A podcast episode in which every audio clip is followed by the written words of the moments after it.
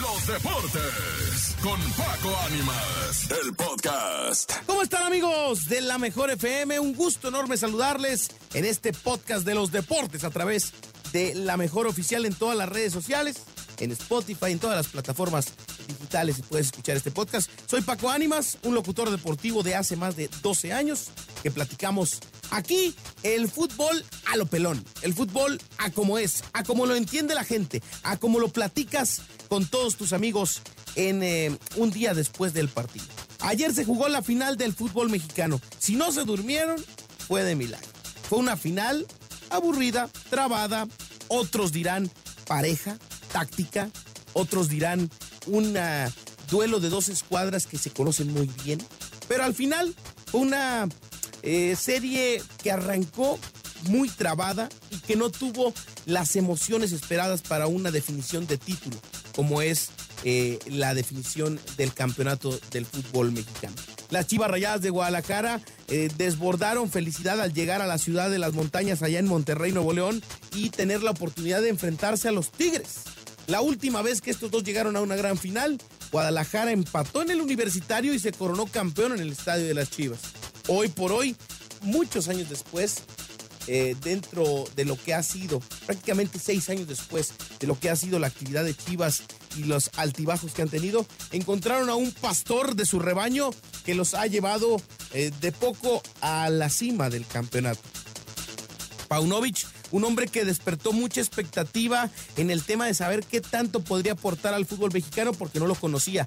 Un hombre que no había sido un entrenador de renombre tal cual en el fútbol español. Sí había hecho trabajos interesantes, sí había hecho campañas que pudieran llamar la atención, pero tampoco fue un Mourinho, no fue un Carleto Ancelotti, no fue un hombre que terminara por convencer de manera espectacular a los aficionados de que iba a ser la solución. Y mira lo que ha resultado. Al momento, un hombre de la talla de Matías Almeida. Y es que para algunos puristas en Chivas podrán decir es que estás exagerando. Almeida ganó una copa, ganó una liga. En su primer torneo, Paunovic está llegando prácticamente a la final del campeonato. Algo que me llamó mucho la atención fue ayer ver a Fernando Hierro, director deportivo del equipo de Guadalajara, un hombre histórico del fútbol internacional con el Real Madrid, platicar con todo el cuerpo arbitral en el terreno de juego. Dicen que para que las cosas, no hagas cosas malas, que no, no hagas cosas buenas que parezcan malas.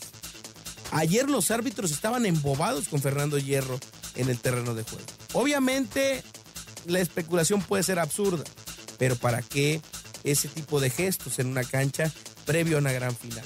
Porque un director deportivo, porque eso es Fernando Hierro, estaría platicando con el cuerpo arbitral y no está presente el director deportivo del otro equipo. En fin, vamos a dejar de especular y digamos que la figura impresionante que representa Fernando Hierro es lo que lo estuvo ahí al pie, eh, hasta babeaba el cantante guerrero eh, en esa previa. Llegó la hora del partido, se dieron las acciones, muy pocas oportunidades de gol. Un disparo de Carioca por parte de Tigres que simbró el travesaño del equipo de Guadalajara. El Guacho Jiménez, eh, pues, había quedado impávido ante ese disparo, no entró la pelota, se fueron 0 por 0 se terminó el partido con una jugada polémica, una patada de Mayorga que el VAR no considera que tenga eh, pues opciones de roja, que quedó en amarillo. Córdoba al ver el tuit de Felipe Ramos Rizo, el tuit de Rubén Rodríguez, diciendo que pues la patada había sido criminal, lo retuiteó y dijo que era increíble que el VAR no pudiera revisar. Ante esto, aficionados de Chivas salieron al cuidado de su rebaño y sacaron imagen de otra patada de Córdoba, un jugador de la Chivas. Yo no creo que la final del fútbol mexicano esté inclinada en materia arbitral hacia un lado o hacia el otro. Creo que es un duelo que tiene muchos intereses, sí, pero que al final se va a definir de manera deportiva. Ojalá y el arbitraje no sea factor. Y si llega a serlo, que no se vea intencionado hacia uno u otro costado. Esta final ya tiene polémica, como lo tuvo la final del 2017, aquella patada de Jair Pereira, central de las Chivas, sobre Edgar Dueñas, lateral en aquel momento de los Tigres, que terminaba en un penal no marcado para el equipo universitario y que pudiera haber representado el título del fútbol mexicano o el cambiar la historia de la final en aquel momento. Que el domingo le pedimos a los altos dioses del fútbol internacional del fútbol histórico que los árbitros no sean el factor del que se hable al término de los 90 minutos. O si es que hay más minutos, que por supuesto no sea el árbitro en ningún momento el motivo por el que se logre esta situación. Se dice que en Guadalajara se preparan un festejo impresionante si es que llegan a salir campeones. Otros dicen que Tigres tiene que aprovechar esta revancha porque sería el ganarle a Chivas en su casa, esa casa donde los robaron en el 2017. Otros dicen que ya está arreglado, que va a ser Chivas y que incluso los Tigres no estarían tan mal porque tampoco quieren a Robert Dante Siboldi para la siguiente campaña. Robert Dante Siboldi se le pueden criticar muchas cosas, pero en esta liguilla principalmente ha demostrado que tiene capacidad como técnico al momento de, en momentos eh, cruciales de partido, corregir su planteamiento y meter las eh, figuras en la cancha. Y otra cosa que yo le reconozco al señor Siboldi son los pantalones que tiene. Ningún técnico, escuchen ustedes bien, ningún técnico en momentos complicados en Tigres, llámese Ricardo Ferrer, Miguel Herrera, Diego Coca, El Chima Ruiz, se atrevieron a sacar en un partido de liguilla de cambio a André Pierre.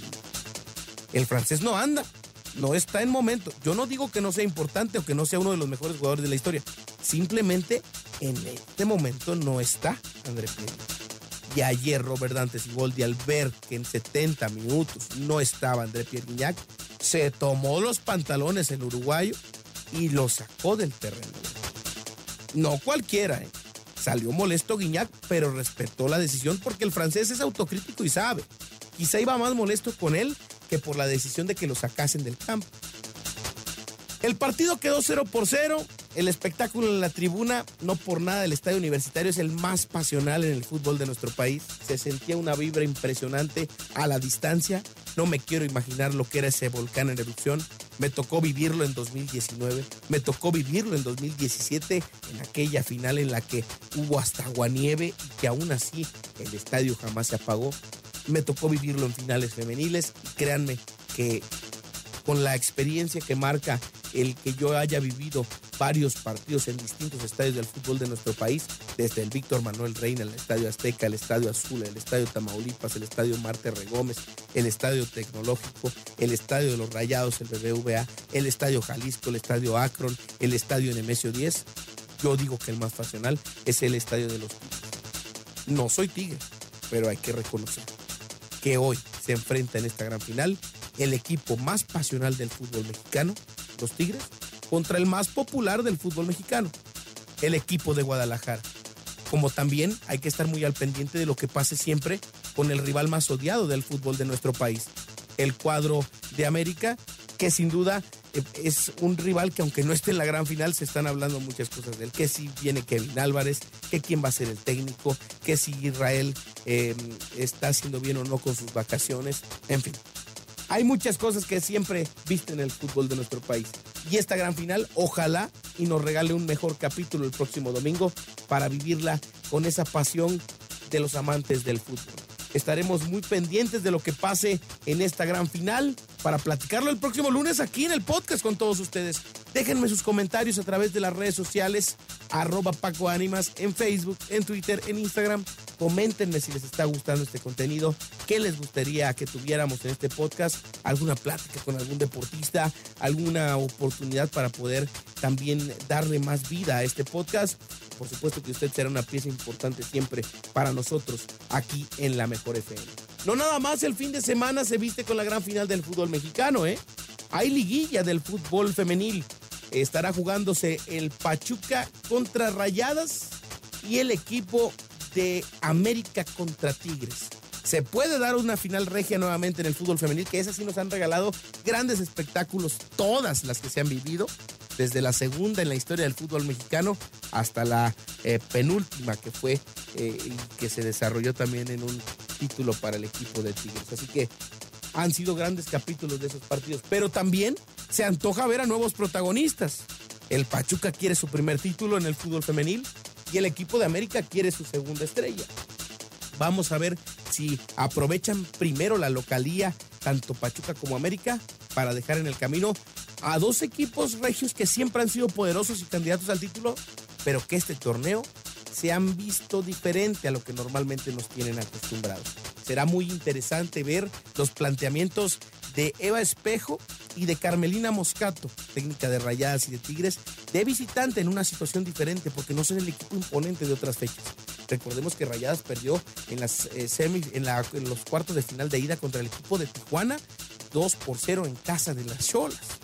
El equipo de Tigres se impuso de manera espectacular al Atlas, pero que también a lo largo del torneo ha dejado mucho que desear en distintas situaciones. Así que será interesante también estar al pendiente de la liguilla del fútbol femenino.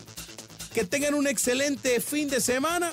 Hasta aquí los deportes. Si usted nos está escuchando en fin de semana, qué bueno. Lo estaremos recordándole que se sube todos los viernes y lunes este podcast de la mejor oficial de los deportes. Lo encuentras en todas las plataformas digitales. Si usted me quiere poner cara, arroba Paco Ánimas en Facebook, Twitter e Instagram. Ahí estamos platicando. Una producción de Enrique Neri, una dirección de Andrés Salazar el Topo, coordinación de todos los que hacen posible las redes sociales de la mejor oficial. Hasta aquí el podcast de los deportes con Paco Ánimas. Que el balón siga rodando y nos seguimos escuchando aquí nomás, en la mejor, en los deportes, el podcast. Los deportes con Paco Ánimas, el podcast.